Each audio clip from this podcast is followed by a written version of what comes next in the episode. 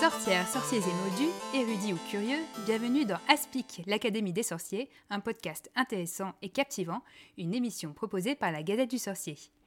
Bienvenue dans ce quatorzième épisode de l'Académie des sorciers. Je suis Marjolaine. Je suis Alix. Et aujourd'hui, on va s'intéresser aux références à l'Antiquité dans Harry Potter, comment Rowling s'est réapproprié les motifs et des thématiques de cette période dans les livres, et ce qu'ils peuvent nous apprendre sur l'œuvre. Si vous êtes des fidèles de l'émission, après avoir entendu Naria vous présenter son livre préféré pendant l'épisode 10, vous êtes probablement jeté sur le monde antique de Harry Potter et vous avez passé votre hiver à le dévorer. Et ça tombe très bien parce qu'aujourd'hui, euh, on a deux invités. On a donc l'autrice de ce livre, Blandine Le Calais, qui est maître de conférence en lettres classiques, et euh, Naria, euh, qui ne pouvait pas manquer évidemment l'occasion de discuter avec l'autrice de son livre Harry Potter préféré. Euh, du coup, est-ce que euh, Naria et Blandine, enfin peut-être du coup Blandine d'abord, euh, vous présenter un petit peu pourquoi, pourquoi Harry Potter, ta maison à Poudlard, très important. Mhm. Alors, pourquoi Harry Potter Moi, c'est une aventure qui remonte à loin parce que bah, je, suis, je suis déjà une vieille, moi j'ai 50 ans, et il y a 20 ans, je cherchais un livre euh, comme lecture du soir pour mes enfants. Et euh, je suis tombée sur les aventures de ce petit sorcier. À l'époque, il y avait que trois, les trois premiers tomes qui étaient parus. Et j'ai acheté ça en me disant, tiens, ça a l'air sympa. Et j'ai commencé à faire en fait des lectures du soir euh, à mes enfants, qui à l'époque, les, les, deux premiers avaient 3 ans et 5 ans. Et en fait, on a immédiatement accroché. Ils sont devenus fans de Harry Potter dès le premier tome, et moi avec eux.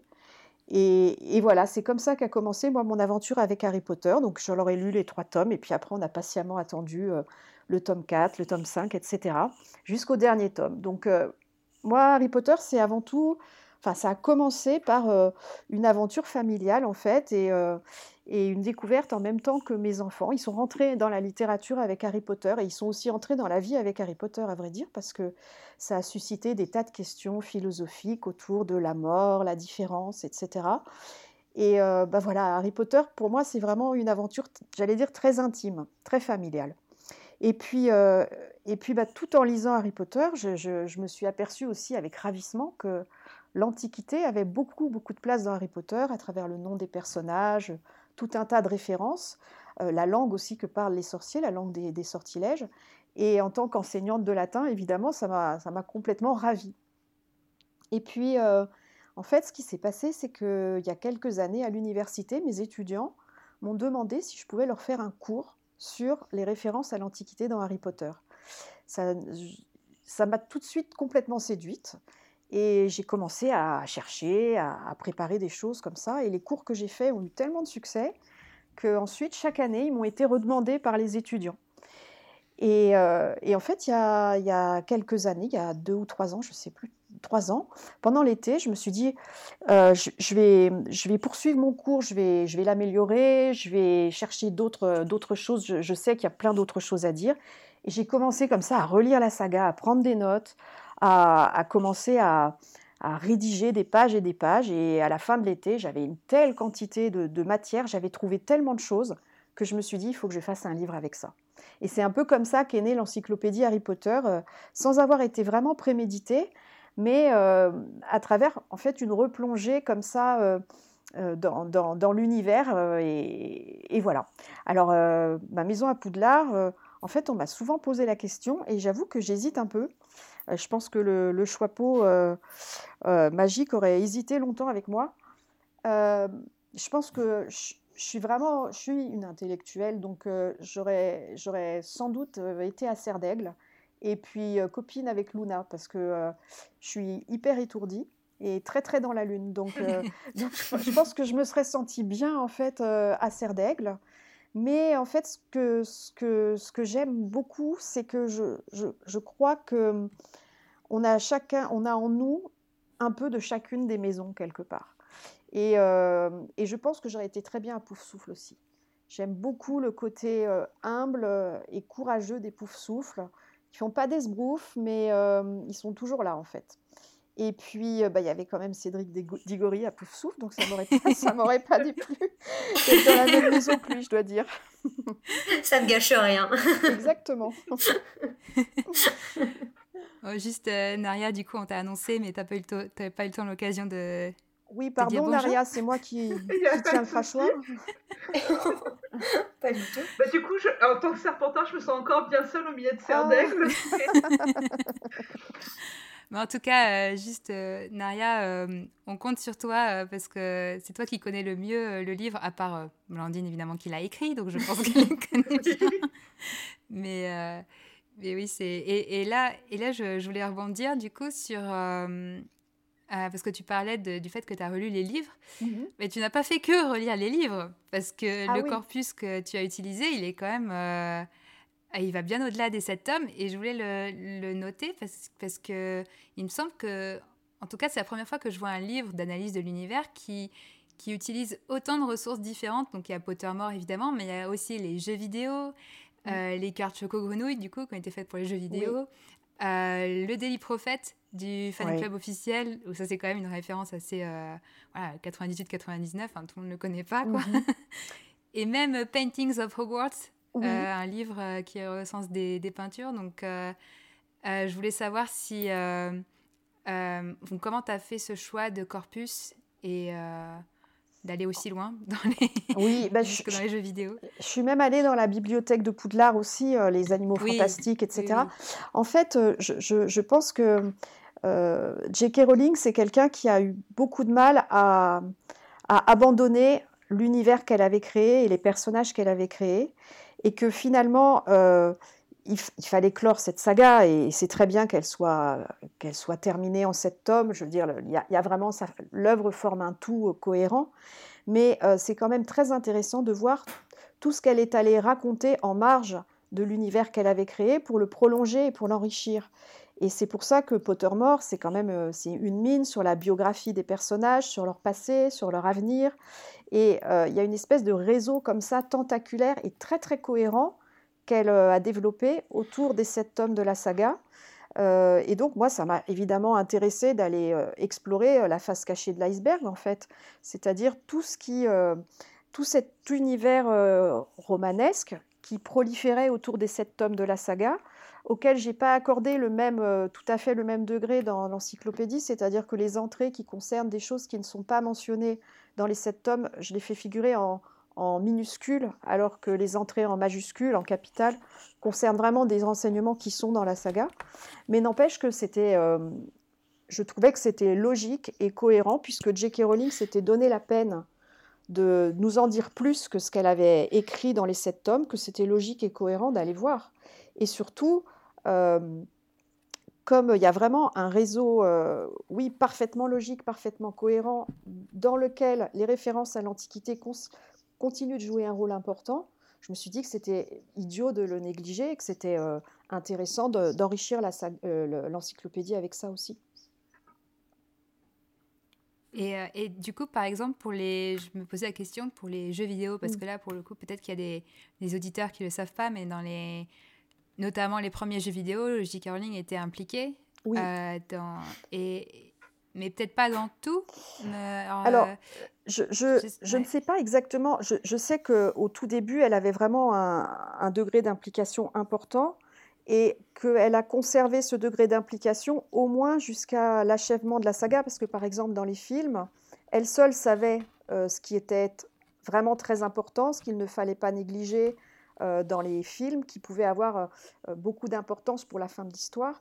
Donc je sais qu'elle a, elle a gardé avec la Warner des, des, liens étroits pour pouvoir contrôler très précisément la fidélité des adaptations par rapport au, livre. Et a priori, en tout cas, dans les jeux vidéo, il y a quand même, en tout cas moi je, je le vois à travers le petit bout de Malorgnette qui est le latin, mais il y a toujours ces références très cohérentes à l'Antiquité.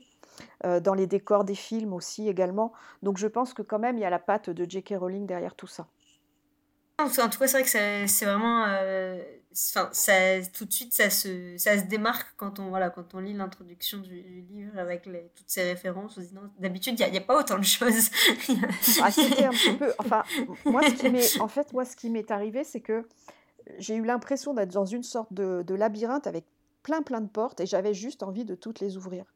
Et donc, euh, Pottermore, en plus, Pottermore, c'est assez compliqué de circuler hein, dans Pottermore Oui. parce que, en fait, c'est, euh, il faut rentrer, enfin, vraiment, c'est comme dans un château où pour euh, arriver dans une pièce, il y a un parcours très particulier. Euh, Enfin, il n'y a pas de menu avec tous les articles. Ça a été, alors, moi, j'ai navigué là-dedans. euh, un peu à l'aveugle parfois, à la recherche d'un d'un article, que- que- que- et c'était merveilleux en fait. Et je me suis un peu, euh, je me suis beaucoup amusée en fait. Voilà, il y avait Ouais, aussi, ça que- me- il y avait aussi quelque chose de, de ludique pour moi quoi. C'était, en plus, ce qui m'a beaucoup plu, c'est que on croit que c'est fini. Voilà, j'avais j'avais lu les sept, les sept tomes. Et puis, bah, voilà, on arrive avec Pottermore, euh, on, on lit euh, le Quidditch à travers les âges, on lit les contes de Biddle le Bard, et on prolonge cet univers qu'on a tant aimé. Et donc, euh, pour moi, c'était un peu, euh, j'étais un peu comme une gamine toute folle, quoi. C'est vrai que je, je- je dois dire que ça a fait, ça, ça a fait que ce travail a été aussi euh, le plaisir de refaire un tour avec, euh, avec une vieille copine, quoi, que, que- qui m'a accompagnée pendant des années. Donc, euh, donc c'est chouette. Bon, et je pense qu'on rappellera dans tous les épisodes à quel point le, le premier Pot- Pottermore nous manque, hein, puisque le, le site a, bah, a disparu, hein, littéralement, Ouais, et a aussi beaucoup changé Mm, mm, aussi avant de disparaître. Mm. Mais bon, le contenu est toujours là, mais c'est vrai que C'est pas maintenant... pareil.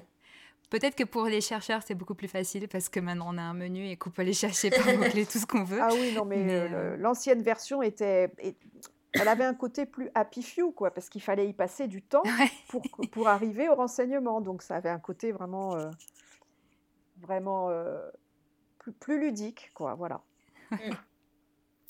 Mais, euh, mais du coup, enfin, voilà, on parle de toutes- justement, tout- tous ces éléments, euh, toutes les sources euh, autour d'Harry Potter, donc les, les livres et puis justement les jeux vidéo, etc. Mhm. euh, a- on peut retrouver des, des références à, à l'Antiquité, à la culture gréco-romaine quoi. Et du coup, moi, ce que, ce que je me demandais, c'est en quoi Harry Potter se démarque par rapport à, aux autres livres jeunesse. Bon, il y a eu Percy Jackson depuis qui utilise beaucoup Mhm. la mythologie, euh, mais, mais en quoi ça se, ça se démarque dans, dans la réutilisation des références, sans pour autant être un livre vraiment consacré à la mythologie euh, qui se déroule à Mm. l'époque de l'Antiquité? Voilà, Est-ce que qu'est- qu'est-ce que voilà, en, en- en quoi c'est unique euh, à ce niveau-là? Ben, En fait, je pense que, alors par exemple, pour prendre l'exemple de Percy Jackson, Percy Jackson, c'est vraiment la transposition dans le monde contemporain de personnages mythologiques. Donc c'est une adaptation euh, des mythes grecs qui sont transposés dans, dans l'univers contemporain. Chez, chez J.K. Rowling, c'est une utilisation de, de la culture antique et de la mythologie plus discrète, mais aussi plus profonde. C'est-à-dire que J.K. Rowling, elle, a, elle crée un univers très personnel, très original, avec une culture, un monde sorcier, des rites sociaux, une littérature, un sport, euh, le Quidditch avec des règles précises, etc. Donc il y a tout cet univers extrêmement euh, riche. Et dans cet univers, elle, va- enfin, cet univers, elle va le tisser de références à l'Antiquité, qui viennent comme un- une sorte de réseau très cohérent, euh, qui est intimement mêlé à l'univers euh, original que J.K. Rowling met en place. C'est-à-dire que, par exemple, elle va, elle va choisir quasiment tous les personnages, tous les personnages importants du moins, leur nom euh, fait référence soit à un dieu, soit à un monstre, soit à un personnage historique de l'Antiquité, soit leur nom est signifiant, c'est-à-dire qu'il a une étymologie qui est en rapport avec le, le caractère des personnages ou son apparence physique. Et ça, elle le fait de manière systématique. Oui, d'ailleurs, quand c'est pas sur le prénom, c'est sur le nom de famille ou inversement, ou des fois les deux, ils se font écho. Ils se font souvent écho. Alors, le- sur le nom de famille, c'est plus souvent un nom à consonance anglo-saxonne, mais effectivement qui peut avoir une signification aussi en rapport avec le nom du personnage. Mais, mais du coup, si vous voulez, euh, je dis que la référence à l'Antiquité, elle est plus discrète parce que euh, on n'a pas, comme dans Percy Jackson, euh, Poséidon, Hermès, etc. Oui. Mais en même temps, en- on a toute une sorte de, comment dire, de sous-texte. Bon, par exemple, on va prendre un exemple, Minerva McGonagall. Elle est appelée Minerva, c'est pas juste pour faire beau, c'est pas juste pour faire chic, euh, pour dire ah tiens on va mettre un peu d'antiquité. Non, c'est que Minerve, la déesse Minerve, Athéna, elle, elle a à la fois euh, les attributions de Minerva McGonagall, hein, c'est le bras droit de Zeus, comme euh, McGonagall est le bras droit de, Dumbledore. Minerva, euh, la déesse, c'est une guerrière, et Minerva McGonagall, c'est aussi une guerrière qui va organiser la bataille finale de Poudlard, etc. C'est une stratège. Minerve, c'est la déesse de l'intelligence. Minerva McGonagall est très intelligente. Minerve se tient toute raide, c'est une déesse très majestueuse. Et Minerva McGonagall, elle est aussi caractérisée par sa raideur. Hein. Dans la, première scène, je crois, elle est métamorphosée en chat et, et Dumbledore lui dit ah, Je vous ai reconnu. Elle lui dit Mais comment ça? Il lui dit, j'ai jamais vu un chat se tenir aussi raide. Donc, euh, Et, ce qui est drôle, c'est que je pense que J.K. Rowling, elle joue avec ça, c'est-à-dire que euh, elle a choisi la déesse Minerve parce qu'il y avait des accointances avec le caractère qu'elle voulait donner à son personnage. Et je pense qu'une partie de sa description du personnage est aussi induite par euh, la référence qu'elle a choisie dans l'Antiquité. Par exemple, Argus Rusard. Argus Rusard, donc le concierge de Poudlard, il porte le nom Argus d'un monstre euh, qui est doté de cent yeux sur tout le corps, qui lui permettent de, surveiller en permanence tout autour de lui. Donc on comprend tout de suite le lien entre Argus Rusard et euh, Argus le monstre mythologique. Mais dans la description qu'elle fait, elle, de Argus Rusard, elle dit il avait des yeux brillants comme des lampes. Et Argos, Argus, ça veut dire le brillant en grec. Donc je suis mmh. sûre oh. qu'elle joue en fait à faire des de petites références comme ça, presque invisibles, mais que dans sa description des personnages, il y a quelque chose qui est, euh, qui est euh, induit par le choix qu'elle a fait de la référence mythologique. Et on peut trouver comme ça ah des dizaines et des dizaines d'exemples. Euh. Et donc c'est ça, moi, que j'ai beaucoup aimé, c'est à la fois la... En fait, ce que j'ai adoré, c'est le côté à la fois érudit, hyper cohérent de son système de référence à l'Antiquité et en même temps son humilité, sa discrétion. C'est-à-dire que on peut très bien lire la saga sans se rendre compte de ses références et ça n'est pas grave. Euh, il y a des millions, des milliers de personnes qui ont adoré cette saga euh, euh, sans ça. Mais quand on sait ça, ça rajoute un petit tour de, de profondeur et puis, et puis elle est malicieuse, J.K. Rowling. Quoi. On se rend compte à quel point elle est intelligente et malicieuse. Je pourrais vous citer des mm. dizaines d'exemples, je ne peux pas trop m'étendre non plus. Mais c'est vrai, mais c'est vrai qu'on avait commencé, à, on avait commencé à, aborder ce sujet, enfin commencé, oui, on avait eu une, super discussion euh, sur notre épisode sur l'onomastique. Euh, mm. euh, voilà, on avait commencé à parler justement de ces origines des noms. Mm-hmm. Mais, mm. mais c'est vrai que dans, dans, dans, ton livre, on découvre encore un millier de, milliers de nouvelles choses sur lesquelles je n'avais aucune idée. Et je voulais notamment qu'on s'attarde peut-être sur la famille des Blacks, ah. sur lequel on, on pourrait peut-être faire un épisode entier. Ah oui, exactement. Ça, c'est sûr. Mais, mais, euh, mais je voulais déjà parler du coup de toute cette famille, parce qu'évidemment, euh, bon, on sait tous plus ou moins, enfin les fans savent tous que voilà, tous les, tous les Blacks, ou presque, ont des noms en référence à, à des étoiles ou des constellations. Oui. Mais euh, ce que j'ai découvert euh, dans ton livre, c'est que ça, tu proposes une analyse euh, par rapport à, qu'est-ce que ça veut, qu'est-ce que sont en fait ces, étoiles, ces constellations pour les, pour les anciens, pour à l'époque euh, grecque et romaine. Oui. Et j'ai trouvé ça intéressant. Est-ce que tu pourrais nous en dire un peu plus bah, sur cette histoire de destin exceptionnel et de ah oui, bah, bah, ce qui est intéressant, c'est que oui, pour, pour, les Grecs et les Romains, les, les, les constellations qu'on voit dans le ciel, c'était à l'origine des, mortels ou des, animaux, des, jeunes femmes, des jeunes hommes, et qui se sont illustrés, euh, qui ont rendu des services aux dieux et qui ont été honorés par les dieux en étant métamorphosés en, astres, en astres divins. Donc pour, euh, pour les anciens, le ciel est peuplé de dieux, toutes les constellations, les étoiles qu'on voit dans le ciel, à l'origine, ce sont des, des, êtres qui ont eu une existence terrestre. Alors c'est sûr que euh, le fait que dans la famille Black, on appelle les enfants que du nom d'étoiles ou de constellations, ça, traduit bien leur immense orgueil. C'est-à-dire qu'il y a vraiment cette ambition finalement que les enfants auxquels ils donnent naissance euh, deviennent aussi euh, prestigieux que les dieux qu'on voit, dans, le ciel. Et alors, ce que j'ai trouvé vraiment fascinant dans les choix de J.K. Rowling, c'est que les dons qu'elle a donnés, les, prénoms qu'elle a choisis donc pour les, gens de la famille Black, traduisent aussi les liens qu'ils ont entre eux. Quoi. Par, exemple, Sirius, c'est euh, une étoile de la constellation du chien. Et euh, la constellation du chien, elle est censée représenter un des chiens de la meute d'Orion, qui est un chasseur mythique. Or, Orion, c'est le nom qu'elle a choisi pour le père de Sirius Black. Donc, hmm. les, voilà. Hmm. Et, et, pareil pour Bellatrix. Bellatrix, c'est une étoile de la constellation d'Orion. Donc, Bellatrix, est connectée en quelque sorte avec son oncle Orion, puisque Bellatrix est une cousine, une cousine de, Sirius. Et, et, ce petit jeu de J.K. Rowling, bah, on peut ne, pas on peut l'ignorer, ça ne change, pas, change pas grand-chose à notre rapport avec l'œuvre, mais quand on le découvre, on est enchanté parce qu'on se dit mais qu'est-ce qu'elle est maligne, qu'est-ce qu'elle a, elle a réfléchi à des tas de connexions, elle a, elle a vraiment bossé son, son affaire en, essayant de, serrer tous les boulons pour que, son, pour que sa saga soit vraiment, c'est un travail d'orfèvre en quelque sorte. Et alors euh, j'ai été complètement enchantée quand je suis tombée sur la tapisserie des Blacks parce que euh, la tapisserie des Blacks, donc c'est l'arbre généalogique qu'elle a établi pour, euh, pour les besoins du film. Il y a hein, dans le dans l'ordre du, Phénix, il, y a, il, y a, la tapisserie et donc le, réalisateur lui a demandé de, de, de, lui faire un arbre généalogique pour qu'il puisse faire réaliser cette, cette grande tapisserie pour le décor. Et donc elle a continué, elle a continué avec des, des noms de des noms d'étoiles et des noms de planètes.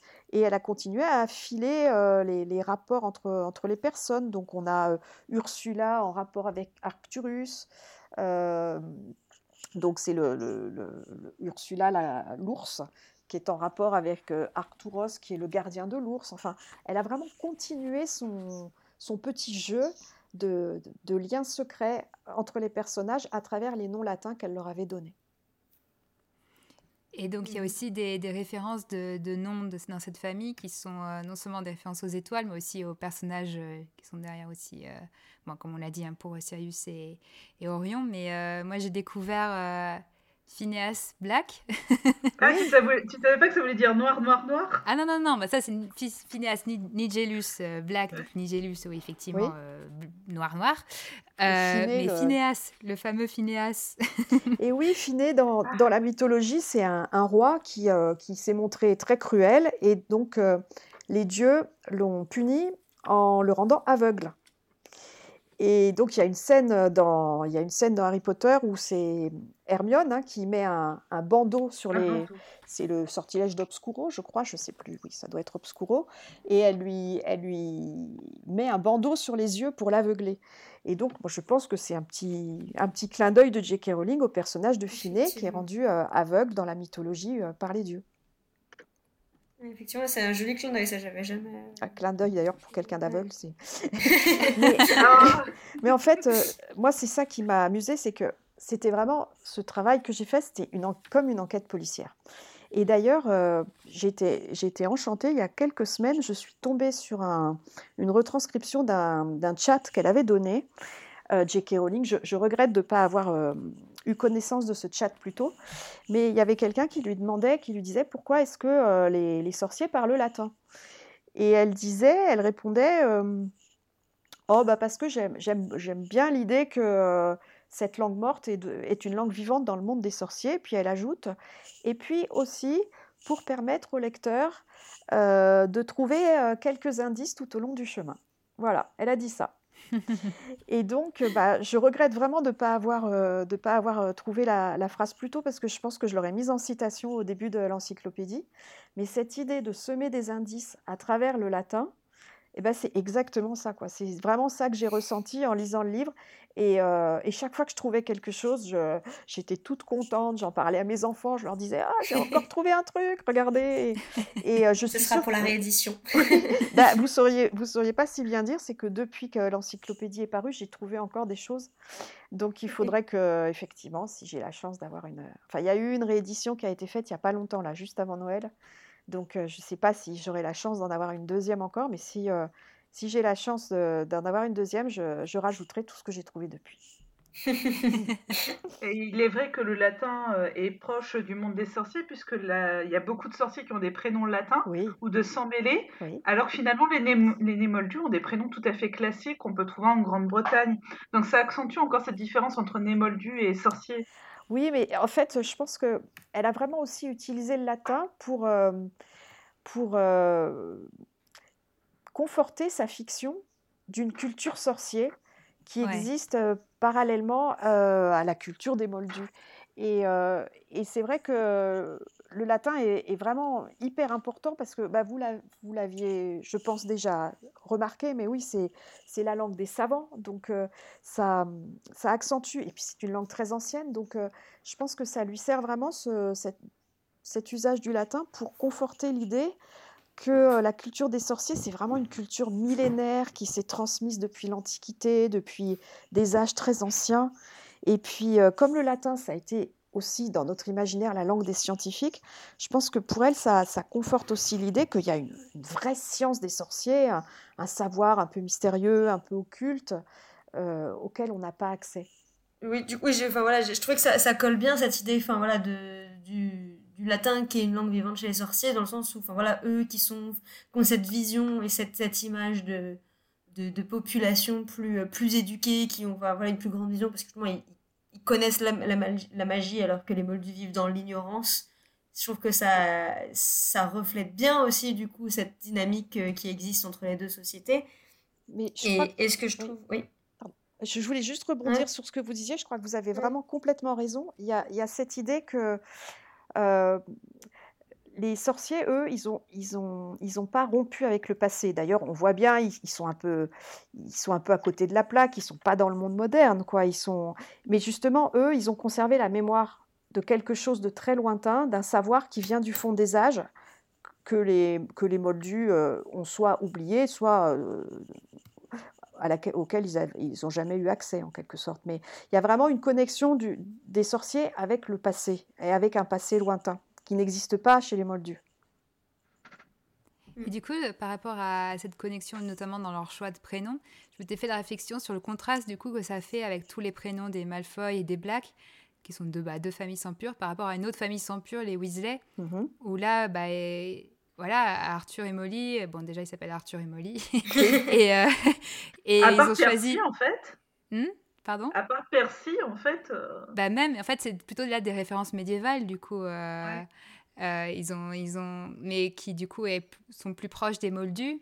Mais c'est un choix. là, pour le coup, c'est vraiment un choix politique de dire non, on va pas donner des, des prénoms latins à nos enfants. oui, mais vous avez, vous avez raison. C'est assez intéressant parce que finalement, bon, c'est quand même assez important dans, dans, la saga. Il y a la question du rapport, du rapport à la communauté moldue. Et, finalement, la question, c'est est-ce que les sorciers et les moldus forment une humanité, enfin, il y a une humanité commune, ou est-ce que ça doit être deux, deux, communautés qui doivent rester séparées? Et finalement, c'est l'enjeu d'un débat politique au sein du monde des sorciers. Hein. Il y a ceux qui sont pour les mariages mixtes, il y a ceux qui sont pour un, comme Arthur Weasley, qui s'intéresse énormément, bien qu'avec un peu de maladresse, mais qui s'intéresse à tout ce qui est technologie chez les Moldus, qui est complètement fasciné par leur téléphone, la voiture, etc il y a ceux qui, auraient envie et qui pensent finalement que c'est possible, dans une certaine mesure, de, de vivre avec les Moldus, pas, pas, simplement à côté des Moldus, mais de partager des choses avec les Moldus. Et puis il y a ceux qui sont euh, quasiment, carrément pour l'extermination, en fait, ou l'asservissement. Hmm. Donc, euh, donc bah, c'est une question qui est hyper intéressante. En fait, c'est aussi pour ça que, je parlais de mes enfants tout à l'heure, mais vraiment lire Harry Potter à des, à des petits, à des jeunes, ça permet d'aborder des tas de questions politiques importantes sur euh, le vivre ensemble, la différence, le racisme, etc. Euh, avec Harry Potter. On fera, je pense qu'on fera de toute façon un, voire plusieurs épisodes sur le sujet. Euh, ça fait partie de. je, voulais, je voulais revenir aussi sur, sur quelque chose. On a parlé un peu au, début sur les, les noms. Enfin, ce qui m'intéresse beaucoup, c'est la façon dont la, la mythologie enfin, était un peu réadapté, mais euh, avec voilà les, les, petites les petites touches discrètes. Mhm. Euh, quand on parlait de Argus tout à l'heure, euh, on parlait du coup de, de ses yeux. Et, et, ce que je trouve aussi intéressant, c'est que Argus Rusard, il est un peu indissociable de Mystaigne, oui. qui est elle aussi toujours décrite avec ses yeux, ses grands yeux jaunes. Oui, exactement. Qui, on, on, suspecte qu'elle qu'elle voit à travers la cape d'invisibilité. Mhm. Et, du coup qu'elle a un peu ce, ce, pouvoir aussi un peu un peu mystique et du coup je trouve enfin c'est aussi intéressant de dire bon Rosard n'a que deux yeux mais quelque part il en a quand même plus que que la normale des, des sorciers parce que il a aussi il a un peu les yeux de son chat pour lui et du enfin je sais pas si c'était pensé comme ça mais je trouve ça intéressant d'avoir un peu ce, ce, parallèle aussi qui peut être fait euh, sur, euh, voilà sur les sur les deux personnages J'y avais pas pensé, mais je pense que vous avez complètement raison. C'est-à-dire qu'effectivement, Miss Stein, c'est un prolongement de son maître. Hein, et, le fait que leurs yeux, à, tous les deux, soient décrits de la même façon, en fait, comme des yeux brillants comme des lampes, ça irait vraiment dans le sens de, cette référence à Argus aux yeux multiples. Vous avez raison. Mm. Allez, il faut une deuxième édition. oui, je, je prends note. Euh, du coup, je proposerais de revenir euh, au latin euh, dans la magie en elle-même. Oui, pour les formules magiques qui sont en latin, entre guillemets, puisque tu parles parfois de formes fantaisistes dans la mhm. manière dont, dont, sont utilisés les mots en latin. Alors, je ne sais pas si, si c'est un, un, synonyme du latin de cuisine dont on parle parfois. mais, mais du coup... Si, si, c'est ça, mais c'est complètement assumé par J.K. Rowling, c'est-à-dire que elle avait envie d'utiliser le latin pour, pour plein de raisons dont j'ai déjà parlé, et pour d'autres parce que bah, il y a quand même dans notre imaginaire l'idée que le latin c'est une langue magique, hein, c'est la langue des c'est la langue des, des formules euh, des formules magiques. Il y a un côté euh, performatif comme on dit, c'est-à-dire dire dire ça, ça fait se produire la chose. Euh, mais J.K. Rowling, elle dit dans les interviews que elle avait très envie de faire, euh, d'utiliser le latin, mais enfin qu'elle a un peu oublié ses déclinaisons et que de temps en temps, c'est pas, si, si c'est pas tout à fait, si c'est pas tout à fait d'équerre, c'est pas très très grave. Je pense que, je pense qu'elle en rajoute un peu parce que je pense qu'elle connaît beaucoup plus le latin que que ce qu'elle dit. Elle a quand même fait des études de lettres classiques et je, je pense qu'elle connaît très bien le latin. Mais comme chez, chez elle, il y a ce côté, euh, il y a ce côté toujours cet humour, ce côté euh, je ne veux pas euh, me prendre trop au sérieux. Je pense aussi que tout simplement, volontairement, euh, elle s'amuse un peu à détourner le latin et que ça fait partie aussi du, plaisir du texte, qu'il y, ait, parfois que ce soit pas très sérieux, qu'il y ait un petit peu de dérision, que ce soit du latin de cuisine, un latin de pastiche. Justement, ça dédramatise un petit peu, ça, veut dire, euh, ça veut dire que c'est pas grave si on, si on tord un peu la langue ça fait partie aussi de la création et de la poésie de, l'affaire, je trouve. Après, pour le, jeune lecteur, euh, il ne s'en rend pas compte que le latin n'est pas. Oui, et puis ça n'a pas d'importance. Oui, c'est pas grave. Et ça, sonne bien. Là, j'ai pris l'exemple Hominum Revelio, ça sonne bien. Et ben voilà, exactement. Et l'essentiel, c'est que ça sonne bien. Exactement. C'est le côté poétique. Après, on peut aussi imaginer que c'est aussi les l'usage, enfin, comme euh, bah, l'usage de n'importe quelle langue, tendance à faire des, simplifications sur la durée, et où les sorciers, dans la mesure où eux ne parlent forcément plus le latin, a priori, il n'y a pas de cours de latin à Poudlard, et, et, du coup, ça reste des usages un peu figés comme ça euh, sur euh, la magie. Bah, à force, il y a aussi peut-être des, des formules qui évoluent et qui, Absolument. Oui, qui se prononcent différemment. Quoi. Oui, oui, non, mais tout à fait. comme comme le sortilège de Patronus qui change de nom en cours de route Alors, ah, ça, c'est la, traduction en fait. Hmm. Il change de nom le Patronus? En, version originale, c'est Expecto Patronum et en français, c'est Spero Patronum. Hmm. Mais du coup, c'est resté Expecto Patronum euh, dans, les films, parce que je pense pour caler avec les mouvements des lèvres. Oui, bah sûrement, sûrement. Je me souvenais plus de cette histoire-là. Bon, en même temps, ça c'est oui. Je me souvenais, je me souvenais plus. Mais, mais oui, toujours est-il que, en fait, je pense que l'idée, c'est un usage très libre et très ludique. Et c'est vrai qu'on peut imaginer qu'il y a eu des évolutions de la langue, pourquoi pas, après tout. oui, oui, non, mais ça, c'est pas. Dans ce cas, ils auraient pu simplifier le Wingardium Leviosa. ah bah pour le coup, Wingardium Leviosa, c'est pas, c'est du latin très, très, très déformé, mais il y a pas de problème avec ça. Alors, moi qui ai fait très très peu de latin, je veux bien du coup euh, l'explication des déformations, de, voilà, de qu'est-ce, qu'est-ce qu'on aurait dû dire et qu'est-ce que, qu'est-ce, que, qu'est-ce que ça veut dire du coup littéralement et euh, comment il aurait fallu bien le formuler. je ne vais pas quand même pas prendre un crayon rouge et me mettre à, à corriger J.K. Rowling. Je, j'ai pas du tout, non, non, j'ai pas du tout cette prétention. Mais bon, la plupart des formules, elles sont quand même justes. Hein.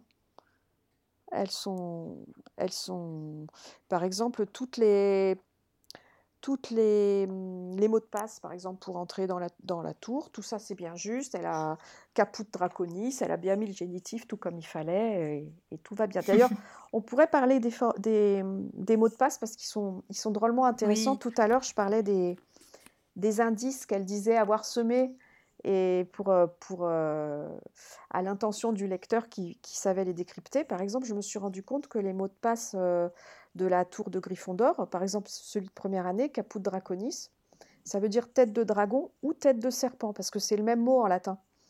Draco, ça veut dire le, serpent ou le dragon.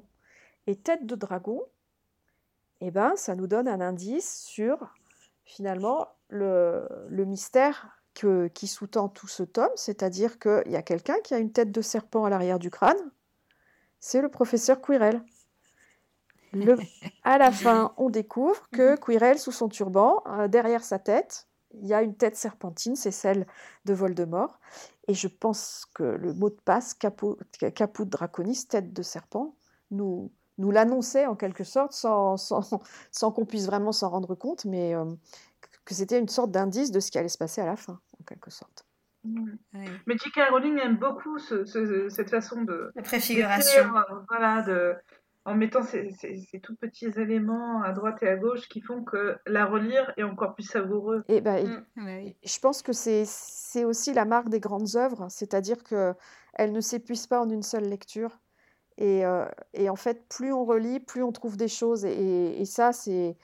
J'ai une immense gratitude en fait euh, pour elle parce que être capable d'emporter son lecteur dès la première lecture, lui offrir tellement d'émotions, tellement de richesses, et puis en fait résister à une seconde lecture, à une troisième, à une quatrième et à une infinité de relectures, c'est quand même la marque de des grands quoi. Enfin de voilà quoi c'est et je l'ai je l'ai éprouvé très fort en écrivant l'encyclopédie parce que chaque fois que, que, je relisais je trouvais quelque chose. Donc euh, donc euh, voilà, c'est merveilleux en fait. C'est sans fin.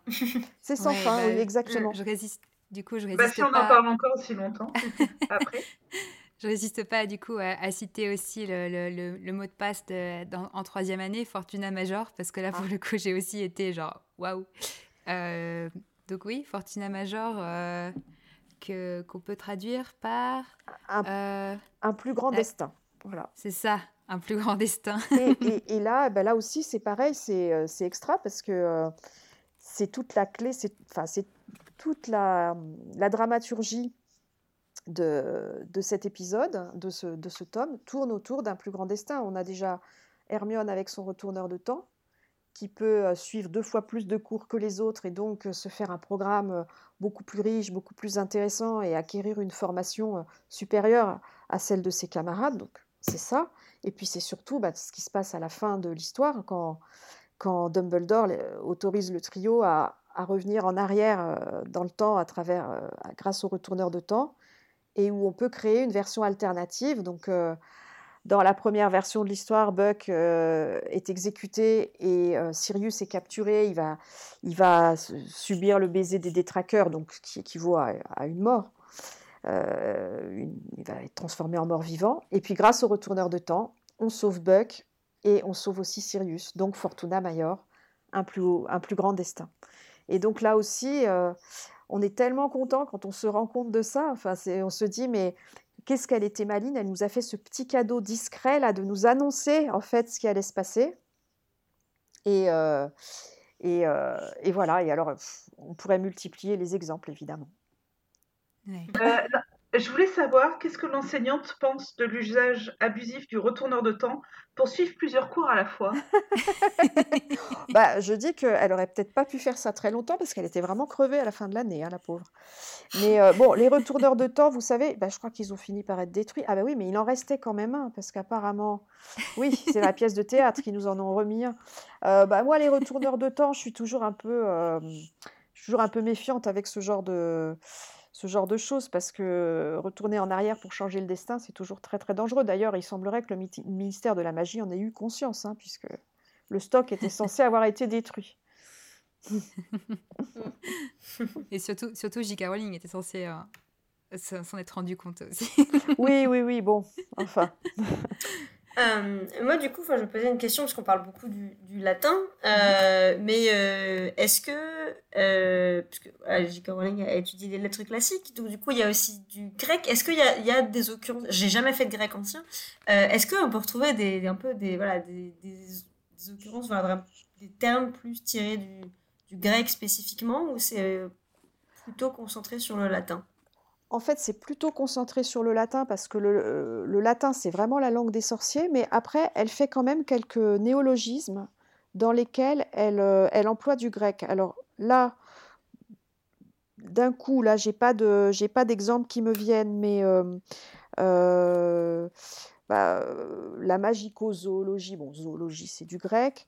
Il y, y, a quand même quelques, quelques références.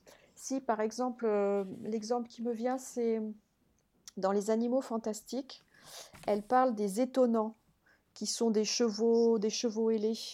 Et euh, l'étonnant, euh, ça vient, ça vient d'un mot grec. Euh, c'est un des, un des chevaux du dieu soleil. ça vient d'un mot qui veut dire le brûlant, si vous voulez. Et c'est un des hmm. chevaux du dieu soleil. Et alors, ce qui est intéressant, c'est qu'avec ce nom de l'étonnant, elle fait un jeu de mots en français.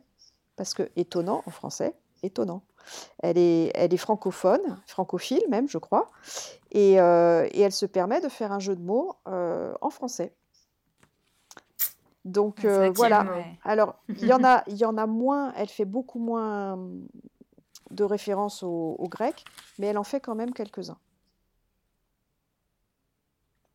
Ouais, des fois ça peut être dans des, dans des noms, dans des prénoms, dans des choses comme ça. Je, je, feuillette l'index en même temps de lire et, et, je tombe sur quelques Oui, c'est dans, bah, par exemple, Daphné Greengrass. Euh, Daphné, euh, Daphné c'est euh, le laurier. Et Greengrass, ça veut dire l'herbe verte. Le laurier, c'est un, c'est un arbre qui est toujours vert. Donc elle s'amuse à faire des petits jeux de mots comme ça. par exemple, pour Daphné Greengrass, entre son nom de famille et son prénom, il y a un rapport logique. Ouais. Il y en a un que j'ai beaucoup aimé, c'est Horace Logorn, parce que ah autant le prénom latin ramène quelque chose, mais je connaissais que la signification du nom de famille en, en, anglais. Corde de limace, Slogorn, c'est ça? Oui. et eh ben oui. Et alors ce qui est, ce qui est marrant, c'est que et elle, le fait beaucoup ça. il faudrait que je reprenne la liste, mais euh, en fait, il y a beaucoup d'humour. Donc, quand elle fait référence à un personnage qui peut, qui a un prénom qui, euh, qui euh, fait référence à quelqu'un de très noble ou quelqu'un d'épique, elle lui donne souvent un nom de famille un peu ridicule euh, qui vient faire en quelque sorte contrepoids. Et, et, c'est, c'est souvent très très fréquent ça chez J.K. Rowling, c'est-à-dire que évidemment quand on pense référence à l'Antiquité, c'est tout un univers assez majestueux, assez épique, c'est le monde des héros, etc. Et à chaque fois, ou en tout cas très souvent, elle s'amuse à dédramatiser la référence en l'associant à un élément soit un petit peu ridicule, soit très familier, très quotidien, très prosaïque. Et on retrouve ça aussi dans, dans, euh, dans la dramaturgie des épisodes. Par exemple, euh, l'épisode euh, où, dans le tome 1 où Harry descend dans le, dans le souterrain qui est gardé par Touffu on, se rend compte, bon, Touffu, le chien à trois têtes, c'est Cerbère, le chien gardien des enfers, et on se rend compte que Touffu, donc il n'y a qu'une seule chose qui l'endort, c'est la musique. Et euh, Harry va jouer de la musique, mais il va jouer de la musique sur une petite flûte toute mal fichue que lui a offert Hagrid, et, Harry ne sait pas très bien jouer de la musique, donc il joue trois petites notes un petit peu aigrelettes, euh, pas très bien jouées, mais ça suffit. Et là, c'est intéressant parce que, évidemment, euh, dans la mythologie, euh, qui est-ce qui arrive à endormir tout Cerbère avec de la musique? C'est Orphée, le, magicien, le, musicien merveilleux qui joue une musique divine. Et là, Harry Potter, eh ben, c'est une sorte d'Orphée, mais beaucoup plus modeste, qui va jouer une musique assez, assez sommaire sur un instrument lui-même assez sommaire. Donc à chaque fois comme ça, elle s'amuse à, à dédramatiser ces références à l'Antiquité pour nous les rendre familières et pas impressionnantes, et pour rajouter aussi une petite dose d'humour. Et euh, ça, je trouve c'est hyper agréable aussi, c'est-à-dire que oui, d'accord, elle est cultivée, oui, il y a des références à l'Antiquité, mais euh, elle n'est pas là pour écraser le lecteur avec sa, culture, avec ses références. C'est vraiment mélangé à un univers qui est un univers où il y a des vrais héros, mais qui sont aussi des héros ordinaires. Je suis déçue dans l'encyclopédie, j'ai pas trouvé le, le plus ridicule de tous, Gilderoy Lockhart. Eh ben, malheureusement, il ne fait pas référence à l'Antiquité, voilà, donc il n'y est pas. Il ne le mérite pas. voilà. Mais on en, parle, on en parle longuement, il me semble, dans notre épisode sur le nomastique euh, de Gilderoy Lockhart, si je me souviens bien. oui. Alors pour le coup, je ne sais même pas à qui il fait référence, alors vous allez me l'apprendre. Ah, euh, il faut qu'on retourne dans le... Ouais, là, comme ça, je, retourne. Bah, je vais me renseigner. Mais, euh, mais euh, a priori, c'était son, son, nom qui. Enfin, c'est référence à l'or.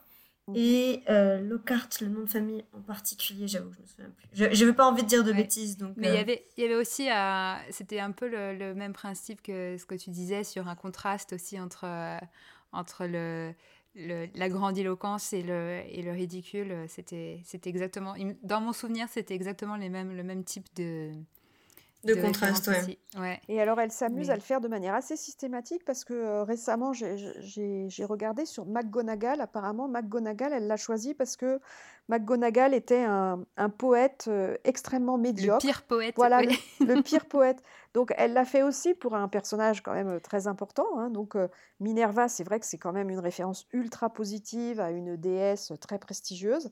Et puis, elle lui colle le nom d'un poète minable, quoi. Donc, c'est moi j'aime beaucoup ce côté facétieux. en fait, elle est, elle est, elle est très facétieuse et ça, aussi, ça, ça rend les choses très sympathiques, je trouve.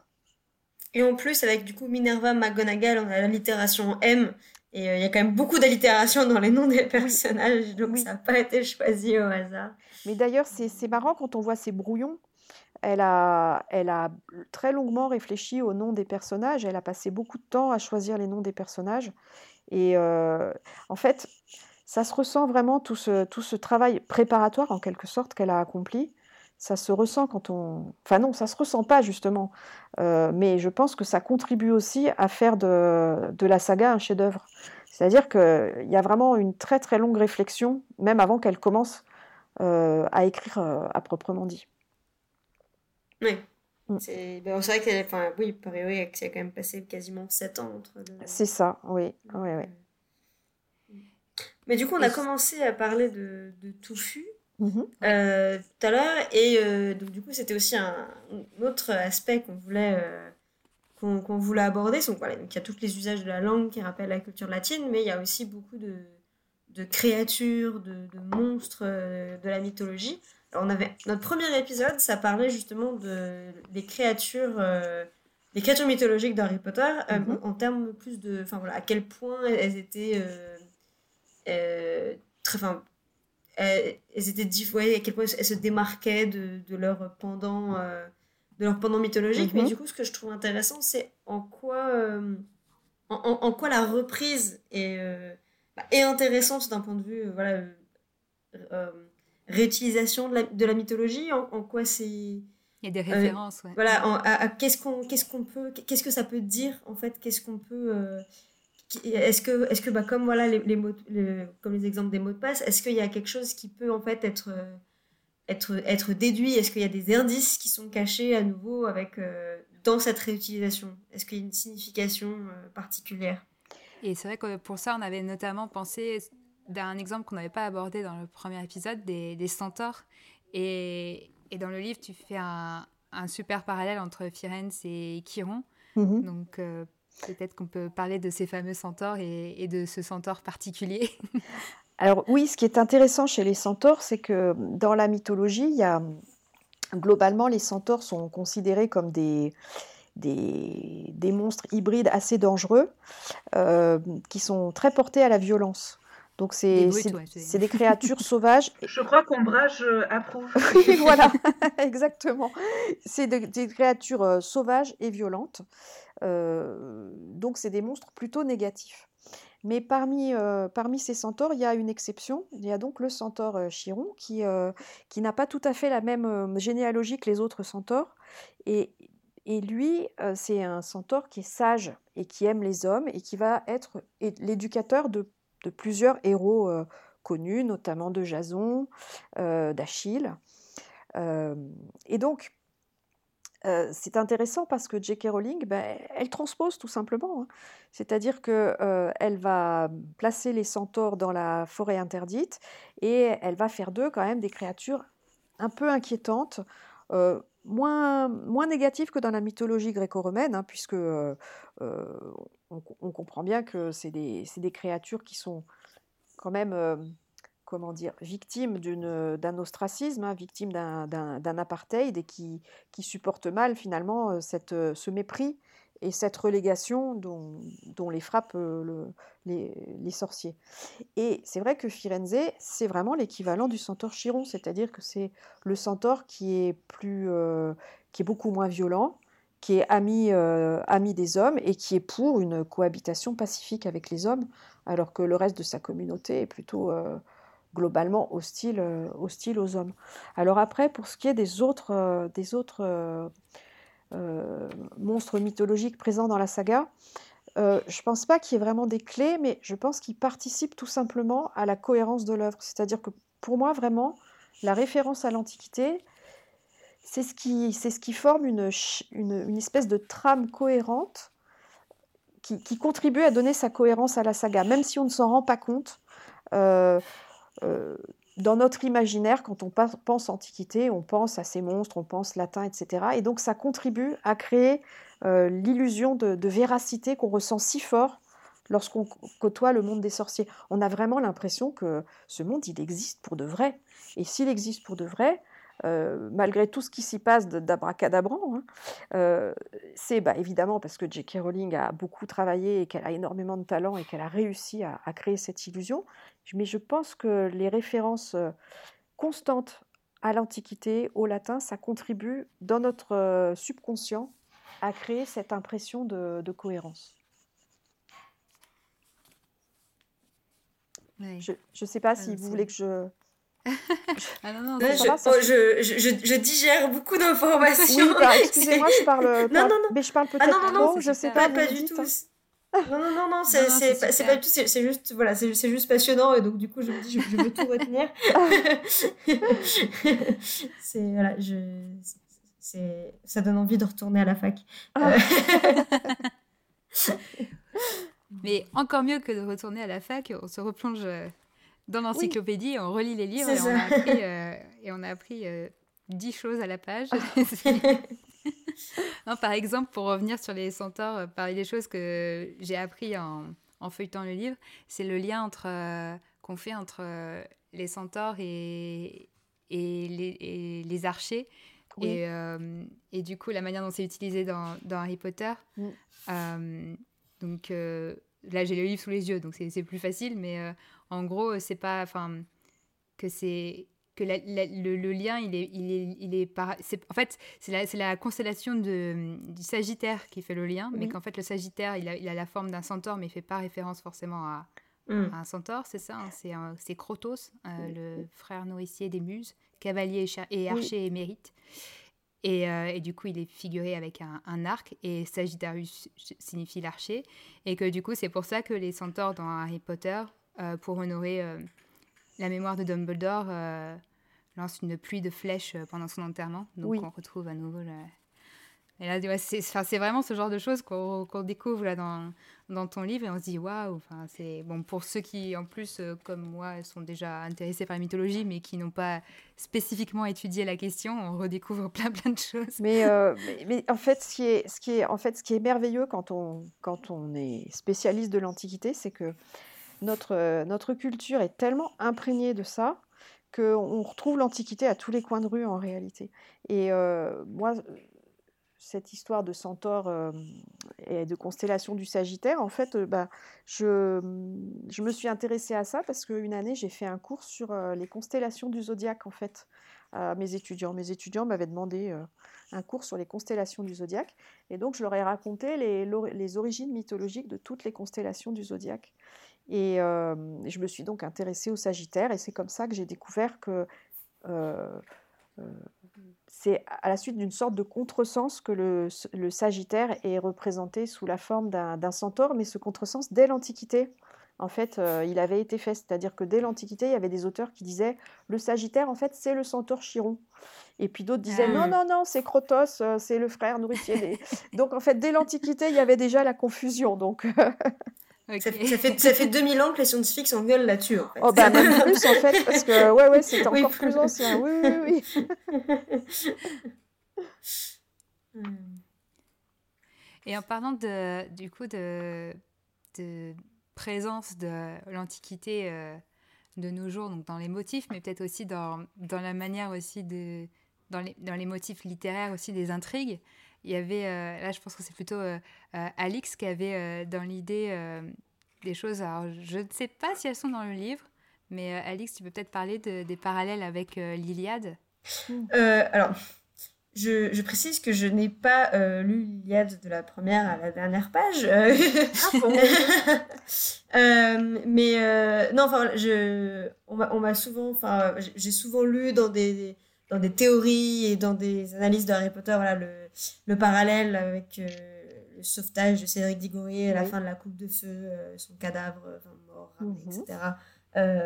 en lien avec l'Iliade. Et donc, ce qui, m'intéressait en fait, euh, c'était de, demander, euh, on, on parle de la langue, on parle des créatures, mais dans quelle mesure le, le scénario, euh, des fois en, lui-même d'Harry Potter, mhm. ou des, scénettes comme ça, sont des références, des miroirs directs avec des, des, éléments mythologiques. Mhm. Et du coup, est-ce que alors maintenant, ça s'y prête plus vraiment, mais est-ce que ça pouvait être quelque chose qui permettait à l'époque où on attendait la sortie des livres, de, prédire d'une certaine manière euh, la suite euh, si on connaissait un peu la mythologie et les références qui avaient été faites en disant voilà mais ça c'est clairement une allusion à tel événement euh, et donc on, par, par déduction si la, la métaphore si, le motif est répété jusqu'au bout c'est inévitablement ceci qui doit se produire.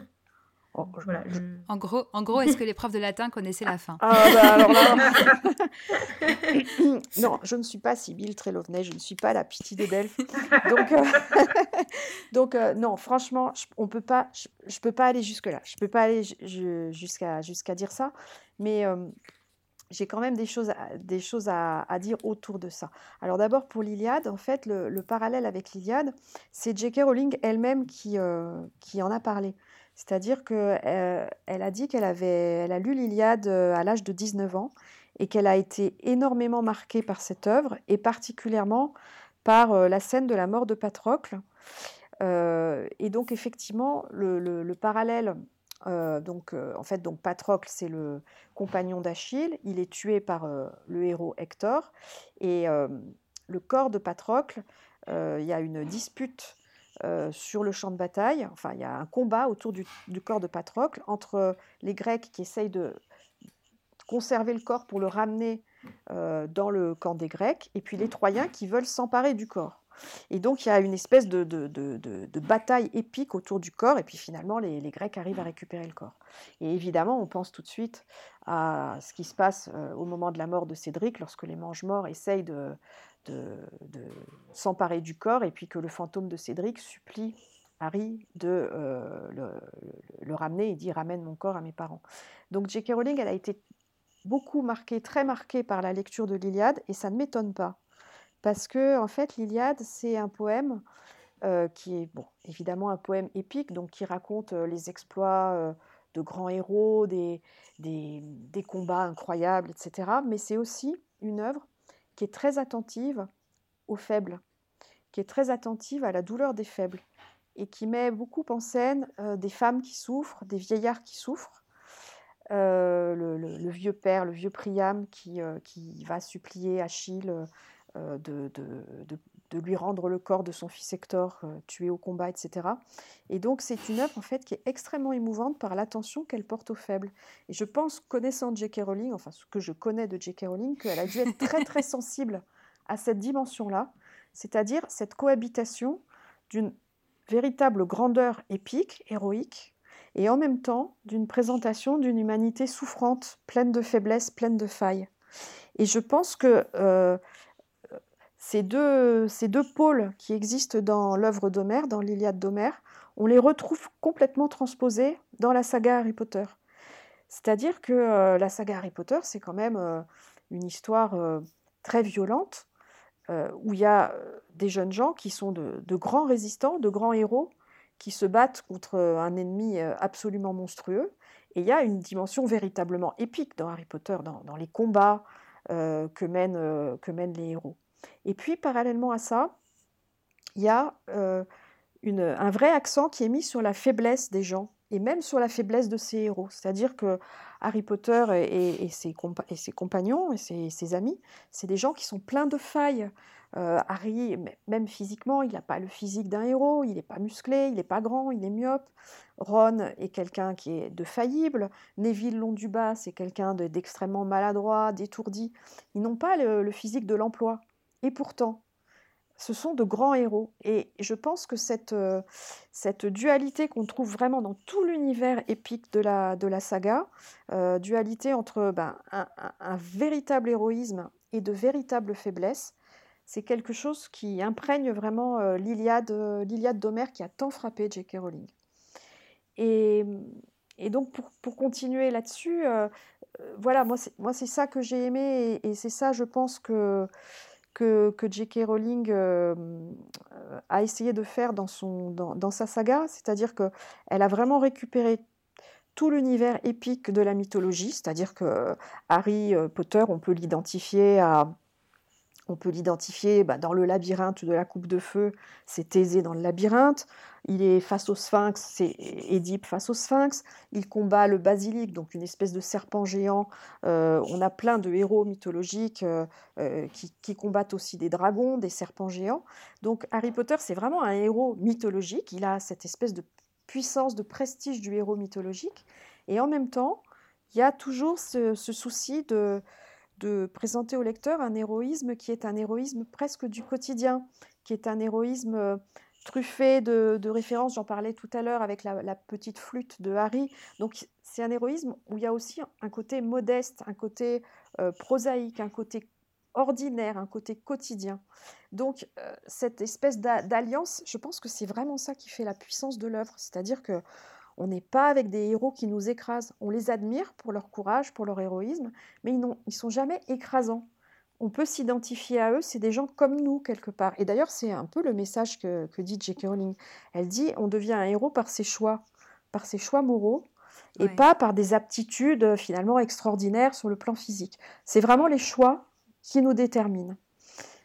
Voilà, j'ai été très longue, excusez-moi, j'ai beaucoup parlé. Oh, et donc tout ça pour... on a eu le temps d'avoir euh, l'alarme à l'œil, d'avoir envie de regarder une euh, tout ça. Euh. Donc, donc, tout ça pour vous dire que je pense qu'on ne peut pas, on pouvait pas prédire. Les, références mythologiques ne nous permettent pas de prédire. En revanche, je parlais tout à l'heure de tous les petits indices qui sont semés sur le, le chemin.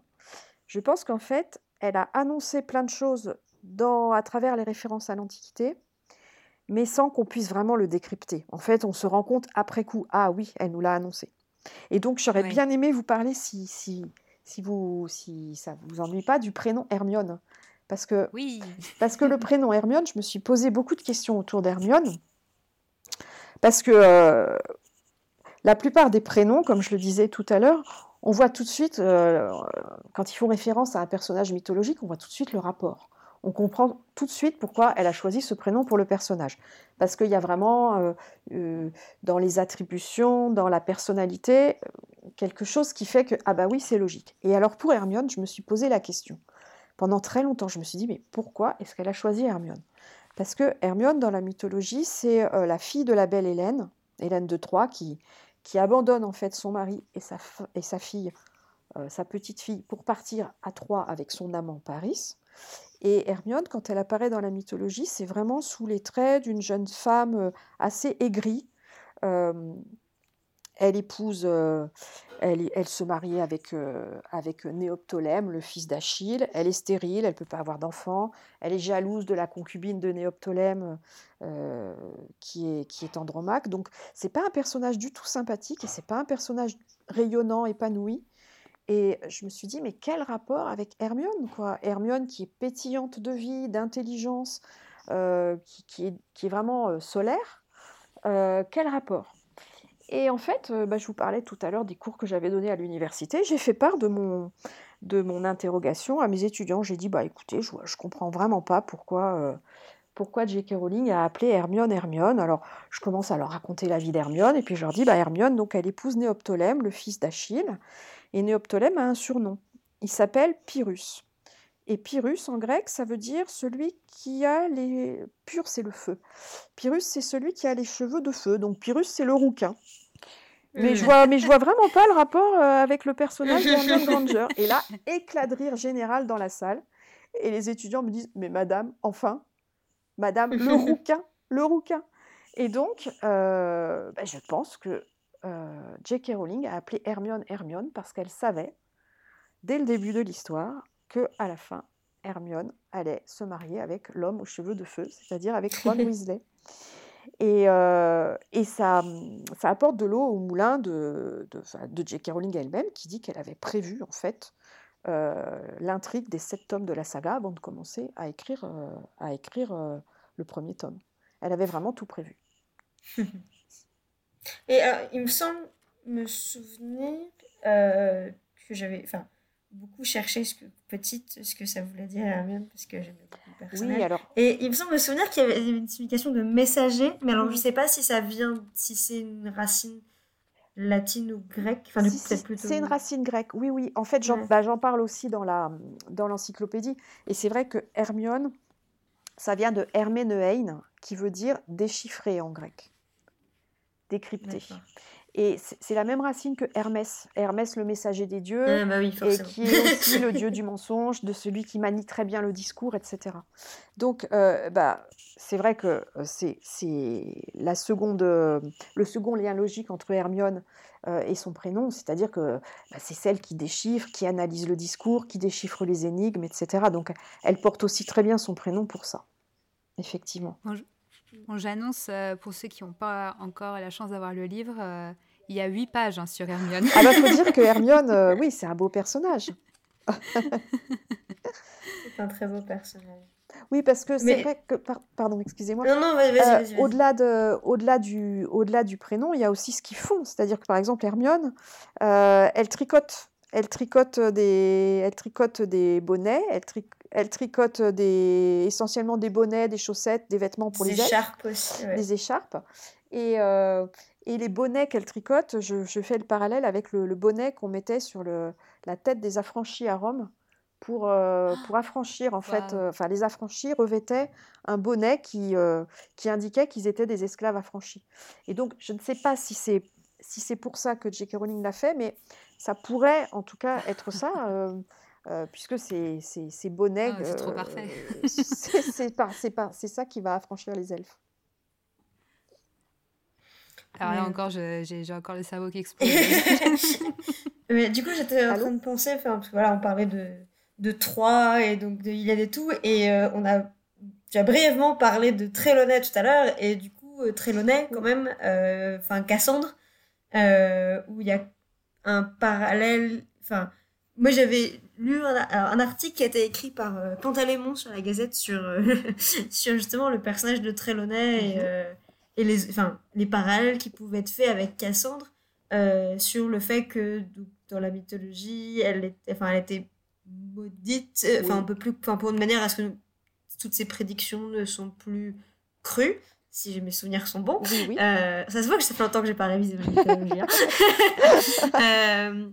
Et, et, du coup, en fait, bah, à quel point, enfin, Trelawney, on dit souvent que euh, la simplification, c'est qu'elle a que deux vraies prophéties, euh, qui est celle du retour de Voldemort euh, à la fin du, troisième, du troisième tome, et celle bah, qui annonce que Harry, mhm. Harry ou Neville est un des seuls à pouvoir vaincre. Voldemort. et du coup, il y avait, enfin voilà, tout cet article sur le fait que chacune de ces prophéties techniquement se, vérifier euh, si on, se, penchait un peu dessus, mais que le personnage est, euh, est tourné en ridicule euh, et qu'elle n'a pas du tout ce que. Enfin, qu'on ne croit pas du tout en ses prédictions, alors que. Ben, en fait, elle a tout à fait raison sur toute la ligne si on faisait un peu attention, si on lisait un peu entre les lignes. Donc je me demandais si c'était un personnage sur lequel tu t'étais pencher et euh, ce que peut-être tu as peut-être sans doute beaucoup plus de choses beaucoup plus intéressantes que ce que je suis en train de oh, bah marmonner à dire dessus. Bah, c'est-à-dire que c'est un personnage qui est hyper intéressant parce que c'est un personnage assez ambigu sur lequel justement on n'arrive pas à se faire euh, d'idées précises. En tout cas déjà si on part de son prénom euh, Sibylle, ça fait référence à, une, à une, un personnage de, de l'Antiquité, un personnage fictif qui est la Sibylle de Cume, qui est une prophétesse d'Apollon, qui vit dans une grotte en Italie et qui pratique la divination oraculaire, c'est-à-dire qu'elle subit des phénomènes de transe au cours duquel le dieu prend possession de son corps pour délivrer ses messages à travers sa bouche. Et donc, ce qui est intéressant, c'est que Sibylle Trelovnet, précisément, euh, euh, elle connaît ces phénomènes de transe. Elle en connaît effectivement au moins deux, et de transe véridique, au cours desquels elle, euh, elle délivre un message de vérité. Donc, elle porte très très bien son prénom.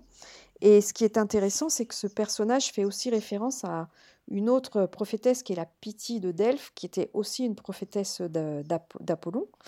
Et la Pythie de Delphes, selon la légende, elle, était dans, elle rendait ses prophéties dans une grotte où il y avait des espèces de vapeurs qui montaient, de vapeurs plus ou moins suffocantes, qui montaient du sol et qui la faisaient délirer. Et euh, ce qui est intéressant, c'est que J.K. Rowling, dans sa description de la salle de divination, elle reprend des caractéristiques de la grotte de la Pythie de Delphes, c'est-à-dire que la salle de divination est un lieu extrêmement euh, confiné, euh, sombre, dans lequel brûlent des cassolettes qui répandent des vapeurs qui donnent la nausée. Et euh, cette description, elle est complètement inspirée, enfin je pense en tout cas, de la description de la grotte de la, de la Pythie de Delphes dans l'Antiquité. Et puis, il y a un autre élément qui est intéressant sur Sibylle Trelovnet, c'est qu'il y a une légende relative à la Sibylle de Cume. On dit que Apollon était tombé amoureux d'elle et qu'il il lui, lui a offert le don de divination en échange et le don de divination et il lui a proposé d'accomplir un de ses souhaits. Et elle a pris euh, une poignée de sable dans sa main, et elle a dit qu'elle voulait vivre autant d'années que de grains de sable dans sa main. Seulement une fois que euh, ce don lui a été accordé, elle s'est refusée à Apollon. Elle a, refusé de, coucher avec lui. Et donc pour se venger, le dieu euh, a exaucé sa prière, mais il l'a transformée en malédiction. Elle avait oublié de demander la jeunesse en même temps qu'une très longue vie. Et donc Apollon l'a laissé vivre mille ans, mais elle a vieilli pendant mille ans. Et donc la légende dit qu'à la fin, elle était toute ratatinée et qu'elle était pas plus grosse qu'une cigale, donc un insecte, et qu'on l'a mise dans une bouteille. Et que euh, aux, gens qui l'interrogeaient, euh, qui lui demandaient qu'est-ce que tu veux, Sibylle, elle disait je veux mourir, je veux mourir. Et, c'est euh, horrible. et c'est très triste, c'est très très triste. Mais ce qui m'a intéressé, euh, ce qui m'a interpellé, c'est que lorsque J.K. Rowling fait la description de, de Sibyl Trelawney, elle insiste sur sa maigreur extrême et sur ses yeux d'insecte. Et je me suis demandé, je ne peux pas en être sûre, mais si euh, cette mention des yeux d'insecte et de l'extrême maigreur ne faisait pas allusion à la malédiction de la Sibylle de Cume qui s'était ratatinée, qui s'était complètement desséchée et qui, s'était transformé en insecte en fait, en, cigale. Donc je me, suis, je me pose la question et je me dis que c'est possible, même si euh, on ne peut pas en être tout à fait sûr. Il faudrait qu'on ait J.K. Rowling sous la main, qu'on l'attache à une chaise et qu'on l'interviewe pendant 48 heures pour euh, lui tirer tous ses secrets en fait. Ça suffirait pas. Non, c'est sûr. non, c'est vrai que j'ai oui, le, le, coup de la, de la, silhouette. Euh, si, si, enfin, si, c'est ça, c'est vraiment, enfin, c'est vraiment super, je trouve, d'avoir mélangé du coup les, voilà, les, les parallèles entre les différents, euh, les différents personnages, quoi, d'avoir fait un, un, mix un peu. Euh, oui, alors après, il y a. Oui, il y a d'autres choses. Elle est très, elle est très gypsy aussi, mais bon, ça, comme, comme ça n'est pas, comme ça n'a pas de rapport avec l'Antiquité, j'ai laissé tomber. Mais oui, mais oui c'est peut-être ça aussi qu'il faut dire. Enfin, bah, ça, les, les, les, lecteurs le savent bien. C'est que l'Antiquité je pense que c'est la référence la plus récurrente et la plus cohérente dans l'œuvre, mais il n'y a pas que ça, évidemment. Hein. Il, y a, y, a, plein de folklore, euh, euh, il, y a, y, a, y, a, du folklore britannique, euh, du folklore celte, etc. Donc il y, a, y a bien d'autres choses aussi dans Harry Potter que de l'Antiquité, bien sûr. On renvoie à notre épisode sur le médiévalisme. Ah oui, c'est ça, voilà, il faudrait, il faudrait. C'est bien, plus, plus on avance dans nos épisodes, plus on, peut glisser de l'auto-promo vers des anciens épisodes. je, pense que si euh, on n'a pas de d'artiste peintre autour de nous, a priori, mais si quelqu'un voulait s'amuser à faire euh, les références à toute la période de la Renaissance, notamment sur les tableaux euh, qu'on peut voir dans les films. Mais je pense qu'il y aurait du boulot aussi. Ah oui, parce qu'il y a un énorme travail d'accompli. les décorateurs ont vraiment fait quelque chose de formidable.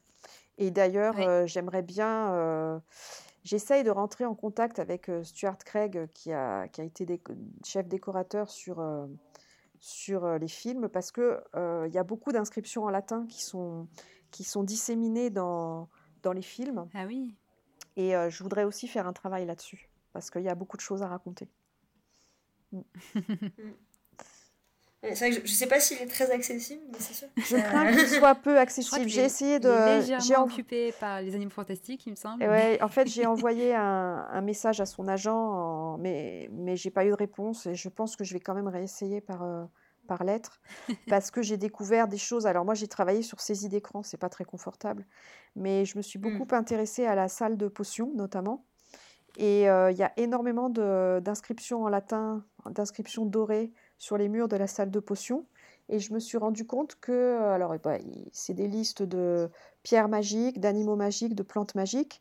Et j'ai trouvé le, livre dont c'était tiré, en fait. C'est un vieux manuel de sorcellerie euh, du 12e ou du 14e siècle, je crois. Enfin, j'ai la référence, je sais, je l'ai chez moi d'ailleurs. Donc, euh, j'ai pu voir qu'il y avait des listes qui étaient tirées directement de ce livre. Donc, ça m'intéresserait bien de, de, savoir comment ils ont travaillé et, et ah d'être un peu en contact avec eux. Bon, ça, ça sera peut-être euh, pour plus tard, si j'y arrive. on croise les doigts. Oui, ah oui, ça serait bien. Si, si un jour on a Stuart Craig euh, dans le podcast. Ah bah si vous arrivez à lui mettre la main dessus, dites-lui qu'il y a quelqu'un qui l'attend de pied ferme. Voilà, essayez d'intercéder pour moi. Et du coup, euh, bon, je pense qu'on a déjà parlé d'énormément de choses, même si bon, euh, le livre est, est, mm. tellement riche que voilà. Bah oui, bon, je peux l'ouvrir n'importe quelle page qu'on pourrait, je pourrais avoir un nouveau sujet. Mais en parlant de livres riches, je voulais quand même, euh, alors vous allez admirer ma, transition, euh, parler de, du travail que tu as fait avec ta fille Valentine aux illustrations. Mm-hmm. Parce que c'est quand même assez splendide. Pour chaque lettre, on a une magnifique lettrine illustrée. Mm. Et, euh, et du coup, chaque, et je me doute que chaque lettre a, elle-même, euh, enfin qu'elle a elle-même travaillé à des références mythologiques. Là, je tombe au, hasard sur la lettre C.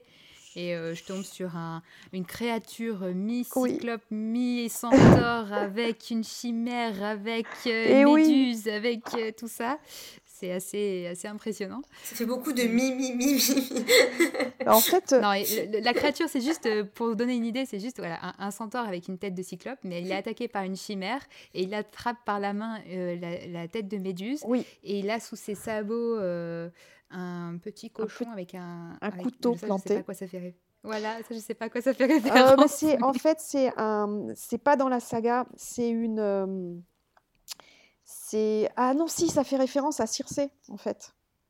À la ah! magicienne Circé, voilà, ça y est, ça me revient. Ah oui, c'est la lettre C, forcément. Qui transforme en cochon euh, les compagnons d'Ulysse et, euh, et qui est euh, citée, bah, elle doit être sur une carte de Choco-Grenouille, hein, c'est ça, oui. Elle est sur, une, elle est sur une carte de Choco-Grenouille, donc le petit cochon faisait référence au, au, cochon que ah deviennent les compagnons d'Ulysse. Voilà. Euh, et, le couteau, c'est euh, un tableau de, Cranach, je crois. Alors en fait, bah, comment elle a travaillé Valentine? Euh, Alors déjà, évidemment, pour des raisons de droit, on ne pouvait pas représenter des personnages de la saga.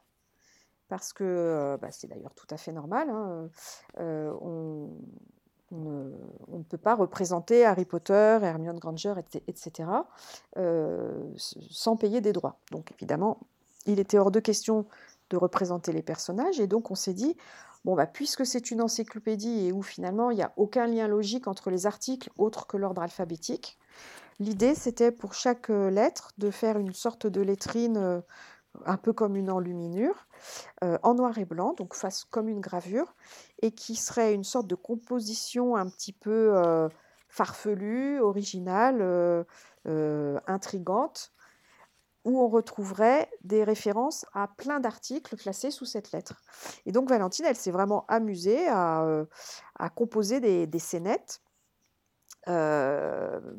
mélangeant ben, effectivement, centaure, cyclope, etc. C'était vraiment le principe de composition. Et, et l'idée, c'était de faire comme un, petit, comme un petit jeu avec le lecteur, c'est-à-dire que vous prenez la lettrine et puis vous essayez de repérer, ben, comme on vient de faire, le cochon, ça correspond à quoi On essaye de, de, repérer tous les éléments et à quel article ça peut être rattaché. Et donc, ben, Valentine s'est amusée à, effectivement à, comment dire, à faire des références à des œuvres antiques, mais pas que. Elle a vraiment beaucoup plongé dans, le, dans la peinture occidentale, dans la peinture médiévale, dans des ouvrages d'alchimie aussi.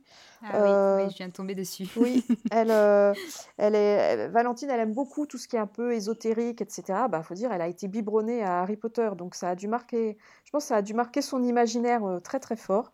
Donc elle adore les sorcières, les monstres, l'alchimie. Et du coup, elle est, vraiment allée voir dans plein de vieux grimoires, de, cartes de géographie, et voilà. Et elle a fait ses petits mélanges après, d'une manière complètement ludique en fait. Bon, bah, je sais à quoi je vais occuper le reste de ma soirée. ah bah oui, c'était vraiment l'idée. Hein. ah mais c'est génial. Franchement, je suis en train de, passer certains revues. C'est. Alors, elle, bah, elle vous parlerait sûrement, évidemment, mieux que moi de la façon dont elle a travaillé, mais pour vous dire quelques petits secrets de fabrication, vous voyez, par exemple, la lettre G. Euh, ah, c'est celle que je préfère. C'est celle que, vous préférez? Bah, Je lui dirai. Parce que la lettre G, figurez-vous, la tête de la gorgone, c'est un autoportrait. Alors, évidemment, ah un petit peu euh, adapté. Hein. mais, euh, elle a... c'est un autoportrait en, en, gorgone à la tête coupée, vous voyez. Donc, voilà, voilà, voilà. Et sinon, euh, bah voilà, quand elle avait besoin, elle a fait poser tous les membres de la famille. En fait, ce qui a été sympa avec ce livre, c'est que euh, bah, déjà les enfants étaient hyper contents que je l'écrive parce que on a parlé pendant neuf mois de Harry Potter tous les jours et ça les replongeait dans quelque chose de qui avait vraiment été un, un truc chouette de leur enfance. Et puis en fait, ils m'ont un peu aidé à il y, a des choses, c'est leur trouvaille, c'est-à-dire qu'il y a des choses, euh, bah, je me demande même, vous voyez, tout à l'heure on parlait de Fortuna Mayor, je crois bien que c'est Valentine qui l'a trouvé celui-là. Euh, elle m'a dit, mais attends, Fortuna Mayor, mais en fait ça colle complètement avec euh, ce qui se passe dans le tome, etc. Donc ça a été un jeu de piste, une enquête collective par certains aspects, et pareil pour les, lettrines en fait, c'est-à-dire que la composition des lettrines, bah, on en a beaucoup discuté toutes les deux, et quand elle avait besoin de faire poser quelqu'un dans la famille, elle faisait poser, c'est-à-dire que par exemple le Neptune de, la lettre N, ben, c'est son père qui a posé, et le Hercule de la lettre K, avec sa massue, c'est son père aussi. Euh, alors, il n'était pas tout nu, hein, je vous rassure, il, était, il avait gardé son caleçon, mais c'était son papa qu'elle a fait poser. Et, du coup, euh, d'ailleurs, il brandissait une bouteille de Perrier, pas, pas une massue. Euh, et, voilà, et en fait, c'est pour ça que ce livre aussi, pour nous, ça a été une. Pour moi, ça a été une belle aventure personnelle et intellectuelle, mais ça a été aussi une aventure familiale. Assez sympa, je dois dire. Voilà. C'est super mignon.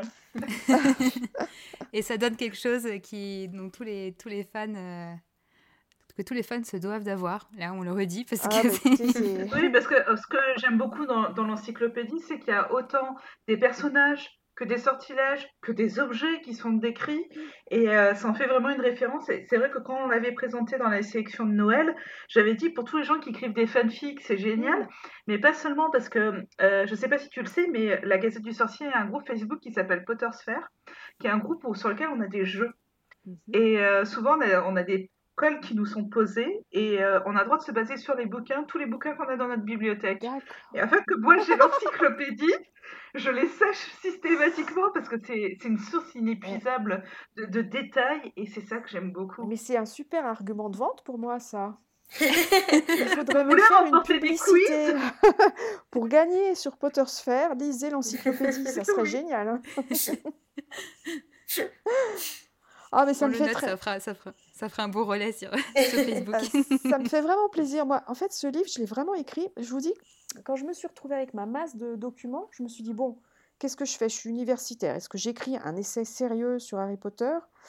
Et en fait, j'avais vraiment, vraiment trop envie de, de rendre ça accessible, parce que finalement, un essai sur Harry Potter, pour que ce soit lu par trois universitaires, ça m'intéressait pas. J'avais vraiment envie de trouver une forme qui, qui rende ces informations facilement accessibles. Et, et, moi, je suis une grande amoureuse des dictionnaires et des encyclopédies parce que j'adore les livres qu'on peut lire à l'envers, qu'on peut lire comme on veut, par petits bouts, par gros bouts. Enfin, j'aime, je pense que vraiment la, la liberté par rapport à, à un livre qui, qui, qui, peut être impressionnant parce qu'il est gros, il est épais, il contient beaucoup d'informations. Je pense que la liberté, c'est quelque chose de, de merveilleux en tant que lectrice. C'est quelque chose que j'apprécie beaucoup.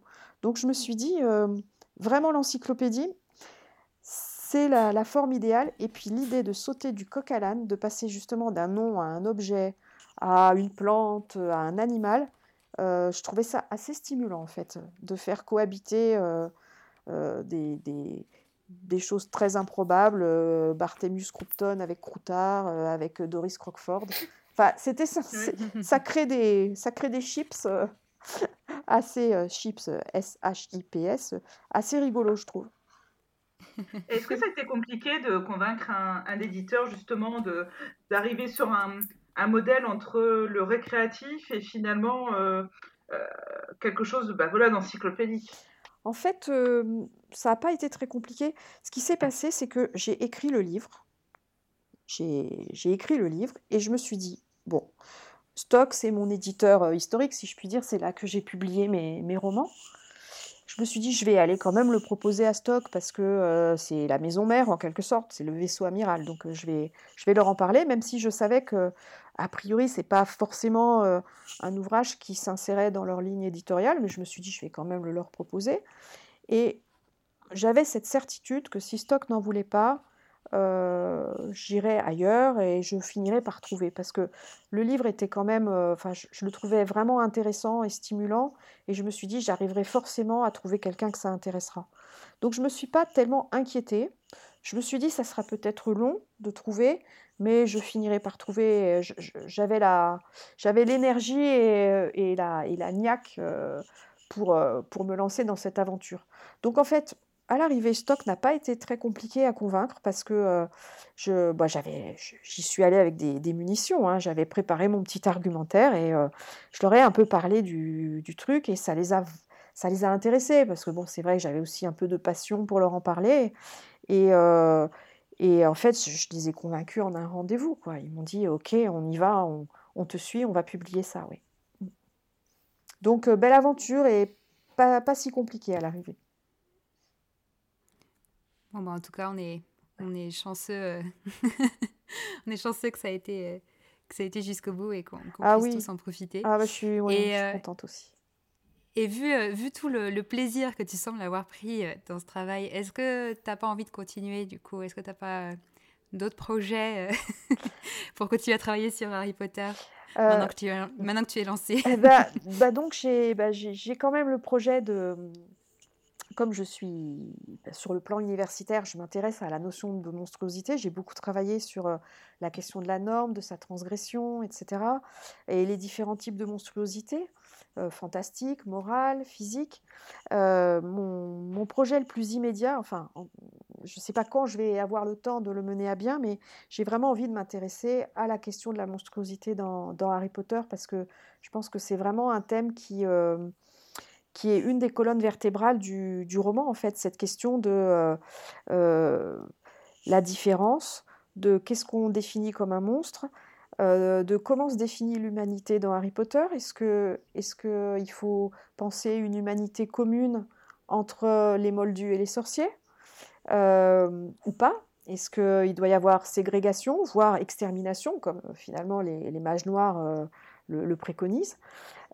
Est-ce que au sein même de la communauté des sorciers, euh, on fait la partition entre sang pur, euh, sang mêlé Comment ensuite on traite les autres créatures les centaures, les elfes, les gobelins, on est quand même dans une société qui est esclavagiste.